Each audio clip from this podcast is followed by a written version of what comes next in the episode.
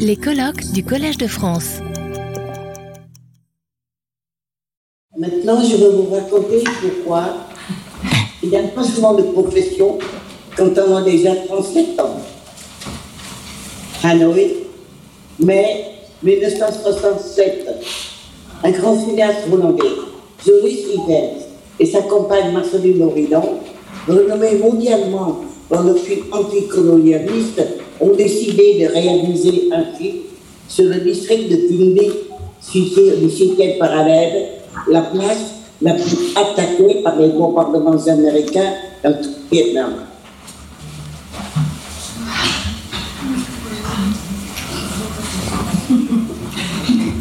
Monsieur, s'il vous plaît. Pardon. Voilà, allez-y. Ah. Qu'est-ce qui arrive? Elle est déconnectée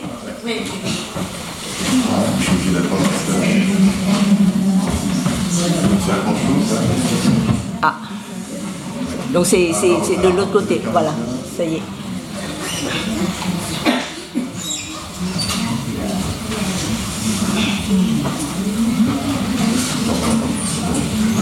Ouais. Ça va? Oui, ça va. Euh, tu étais déconnecté tout à l'heure. Euh, euh, vas-y, vas-y. Bon, allez, euh, vous savez, nous étions, nous, voulons faire un film sur le 17e parallèle, la place la plus attaquée par les bombardements américains dans tout le Vietnam. Nous étions 12 personnes, dont 5 caméramans, 4 chauffeurs qui participaient à ce périlleux voyage. Je tenais le rôle de médecin et traductrice dans cette équipe dont les caméramans ne parlaient pas français. Cette nuit-là, dans l'abri souterrain, après une longue journée de tournage, vraiment sous les bombes, je n'arrive pas à m'endormir. Soudain, une haute voix au milieu de la nuit. Au secours, au secours, avec le médecin, ma femme va mourir. Je me levai un sursaut, tirant en toute vitesse mon sac de secours accroché au mur. Avec M. John, l'ingénieur de son qui gardait nuit et jour, l'unique et précieux magnétophone la rare, puisqu'on n'a que- qu'un seul magnétophone ce temps-là. Nous nous sommes orientés vers une minuscule lieu de lampe à pétrole. Une voix d'homme, entrecoupée par les pleurs. Depuis deux jours, ma femme n'a pas pu accoucher. Elle est maintenant agonisante. Aidez-moi, aidez-moi. John a tenu la main de cet homme et moi, je l'ai suivi aveuglément dans ce noir d'enfer. Il faut vous mentionner qu'un building où la mort pouvait surgir à n'importe quelle circonstance par prudence, c'est obligatoire d'être à deux dans tous les déplacements. Ce tunnel souterrain dont abrité toute la population des villages ou quelques villages voisins était creusé d'une manière labyrinthique comme une toile d'araignée. J'ai marché dans le noir, guidé uniquement par la main moite de Dieu, quand tout à coup, j'entendais le faible gémissement. Ma main touchait un ventre de femme enceinte, puis un corps tout glacé et longs cheveux humides. Une voix de femme sauvait mon bébé. Tenant mon courage à deux mains, j'ai demandé au père de m'apporter une cuvette d'eau chaude avec, et avec toutes mes connaissances obstétriques, après un temps atrocement long, le premier cri d'un bébé a résonné dans ce sombre tunnel.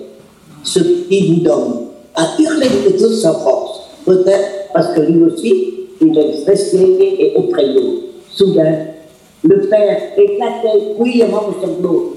Oh mon fils, mon fils. C'était bien tard quand nous avons regagné notre abri. Joris et Marceline nous attendaient.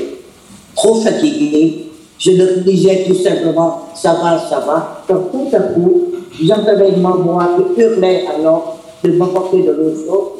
Les gémissements de la femme, mes conseils plutôt, mes ordres à m'approcher d'une voix tonitruante, parce que, étant moi-même, morte d'inquiétude et de frayeur, par cet accouchement dans ce ténèbre absolu. Puis, de communiquer dans nouveau-né, et quelques minutes plus tard, des symbole de bonheur d'affaires, comme un film de fiction. Juste à ce moment, on entendait vaguement un roulement, l'éclatement des bombes des avions B-5 Sans me prévenir, John a enregistré toute cette scène d'accouchement. L'émotion a gagné toute l'équipe. Je ne pouvais pas retenir les larmes de bonheur. Deux jours après, un homme aux pas années, une quarantaine d'années, nous attendait à la montée du tunnel, un paquet de bagnole à la main. Je vous remercie infiniment et vous demande à donner à ma famille encore une faveur. Nous souhaitons que la dame qui a été ma femme accouchée choisira un nom pour mon jeune garçon. Naturellement, je suis toute fière de cette confiance, mais comme le soleil se levait déjà assez haut, pour éviter les avalanches de bombes qui tomberont bientôt, l'équipe devait partir immédiatement. J'avais un réflexe rapide. Si cet accord serait fait portera mon nom, Wilson Form. 2007. 40 ans après, à l'occasion du 40e anniversaire du du 7e parallèle Pierre du la télévision de Rocky a décidé de faire un film intitulé Wingly 40 ans après. Mon fils est le directeur de film, dont je suis la consultante. Sur le principal personnage du film en 1967, nous avons rencontré un certain nombre d'habitants qui ont pu sortir de cette tempête. Et j'ai pensé à né dans l'obscurité profonde du tunnel et qui a porté mon nom. Durant une semaine entière, la presse de Billy, la télévision de la province, a donné des avis de recherche, mais c'était en vain. Aucune trace de mon filleul de Billy. Pourquoi un changement de profession? En août 1967, à la soirée d'adieu, avant le départ de Lloris et de Massoline pour Paris, Lloris a posé sa main sur mon épaule pour, après ces deux mois de travail face en face à tout danger de mort, je suis convaincu que je conviens parfaitement à être cinéaste correspondant de l'air, comme il a grandement besoin de montrer les cris de cette barbare destruction. En plus, ce métier nous permet d'avoir des occasions pour assister à des moments uniques comme la naissance d'un bébé dans un village avec ses premiers cris, ses sanglots de bonheur du Père, les preuves indiscutables du crayon de la vie sur la mort. En décembre 1967, je continue à travailler au comité des relations culturelles, mais dans Hanoï relativement en paix, je ne pouvais pas oublier les souvenirs de ces deux mois sous les ponts du ciel parallèle avec cette héroïque population de Bing Les conseils de mon maître Joris et Ben me revenaient sans cesse dans l'esprit. Je me tourmentais avec cette idée. On ne peut avoir qu'une seule vie, passion de vie comme notre conscience nous conseille. J'ai longuement discuté avec mon mari et mes trois fils et heureusement, j'ai reçu leur compréhension et consentement. Après des mois d'hésitation, j'ai décidé à quitter ma confortable clinique à Hanoï pour m'engager dans une vie remplie de dangers, mais que j'aime comme correspondante de guerre. La première nuit, où en compagnie de mes deux caméramens, nous étions de nouveau sur un commun car se dirigeant vers Foubi, un lieu très bombardé, situé à 75 km de Hanoï, sous les menaçantes couleurs gris-verte de fusées éclairantes américaines, j'avais 37 ans. Voilà ma première histoire. En juillet 1989, c'était ma première visite en France. Avant ma retraite à Hanoï, je vous ai dit que j'étais médecin et interprète au comité des relations culturelles avec les Français. Ce double travail m'a permis d'accompagner des écrivains, des cinéastes, des journalistes, des historiens, des correspondants de guerre français dans des places ou des régions complètement détruites par les bombardements américains. Nous nous sommes rapidement amis à ce partage de ce moment dangereux.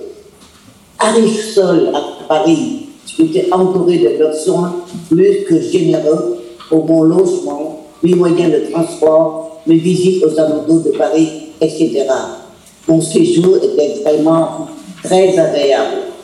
Mais de jour en jour, ce soir que j'étais venu d'habiller après-guerre, j'ai dû écouter des complaintes pourtant sympathiques autour de moi. Au Vietnam, que de ravages, comment se relever, comment, combien d'orphelins, combien de familles détruites, etc., etc. À la fin, ne pouvant plus supporter ce partage de sentiments de pitié, je vous forçais à penser pourquoi ne pas connaître un autre aspect au Vietnam, aux amis, notre civilisation culturelle. Si je pouvais, par exemple, ouvrir une galerie d'art pour faire connaître la peinture vietnamienne en France et dans d'autres pays, et profiter de ce séjour pour une exposition test des peintures vietnamiennes à Paris, ce projet, hautement soutenu par ma famille, par l'enthousiaste participation de mes amis peintres au Vietnam, m'avait beaucoup encouragé et surtout grâce à l'aide et le soutien inestimable de. Michel Canagues, sénateur et maire du premier arrondissement, 72 peintures apportées par mon fils trois semaines avant le Vietnam ont pu être exposées devant plus de 300 personnes. Après huit jours d'exposition, j'ai pu vendre 37 peintures vietnamiennes, un résultat très inespéré. Une fois de plus, j'ai pu constater qu'il fallait courageusement oser faire un premier pas pour pouvoir continuer les autres marches dans la vie. Dès mon retour à Saigon, ma famille et moi, nous avons décidé d'ouvrir une galerie d'art privée ayant pour but de faire la promotion des artistes peintres connus, un jeune peintre encore inconnu ou méconnu. J'ai choisi le nom Galerie Lotus en pensant aux feuilles de lotus qui bravaient et traversaient les pays sans être ni trempés ni abattus. Je partais à Hanoï à la recherche des peintures et visitais depuis l'île à quatre étages de la rue Montréal, lieu réservé aux expositions de peintures de tout le Vietnam. Premier étage, les tableaux colorés, les jeunes filles bien gracieuses sur des bicyclettes, les vagues ondoyantes de la frontière, sous les bannières séculaires, etc. C'est-à-dire, après moi, les scènes du déjà vu. Deuxième étage, presque les messes impressionnantes. Troisième étage, encore moins attrayant pour moi. Je m'apprêtais à descendre, bien déçu, quand une petite banderole couleur crème, fixée au bout du quatrième étage, accrochait mon regard. Exposition des peintures de Thun House, un nom inconnu pour moi, qui pourtant avait une large connaissance de ce milieu artistique. Plutôt par curiosité, je m'efforçais à monter ce dernier étage.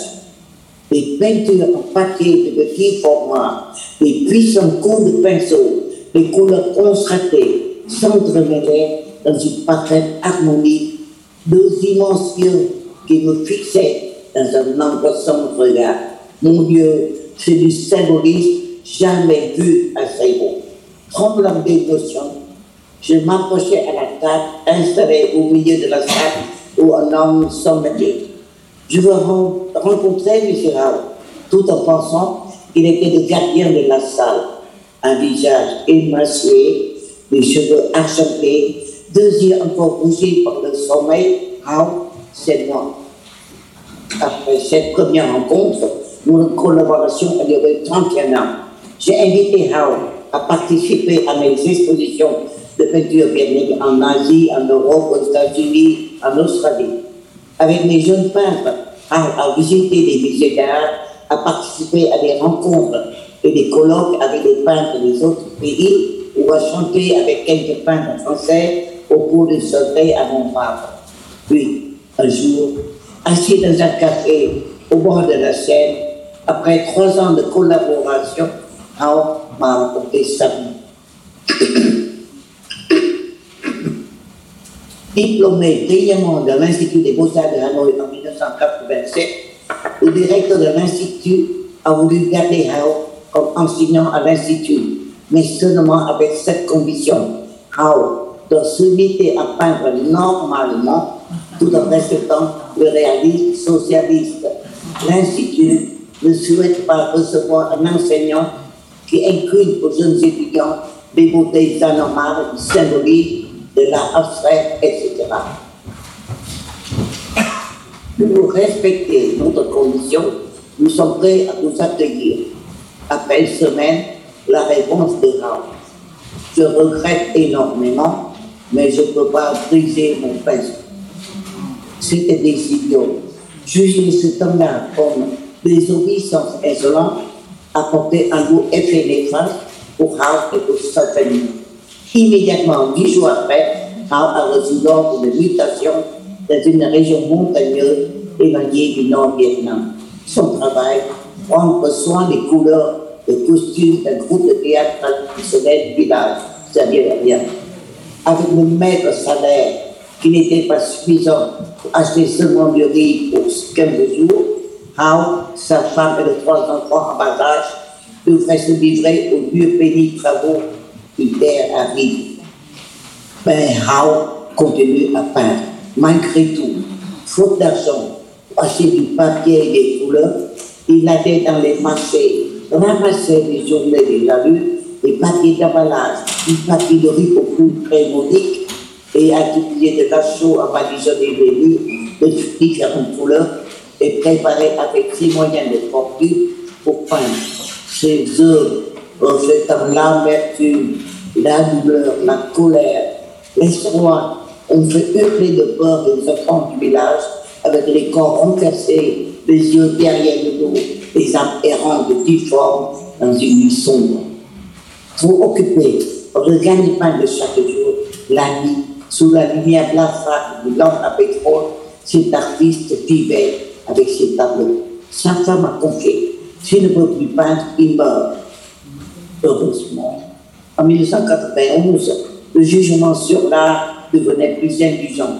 La peinture abstraite est tolérée. 13 ans après sa graduation, on pouvait enfin organiser sa première exposition de peinture à Hanoï. C'était juste au moment où nous sommes rencontrés. Ces œuvres, pas encore bien compris et appréciées à ce temps-là, ont rapidement reçu un accueil plus qu'enthousiaste en Asie, en Europe, en Australie, aux États-Unis. De 2001 jusqu'à 2022, j'ai la grande joie pouvoir vendre plus de 2000 peintures de Hao dans le monde, ce qui permet à Hao d'acheter une maison et trois autres plus modestes pour ses trois fils et filles également peints. En automne 2022, Hao a quitté ce monde âgé de 85 ans.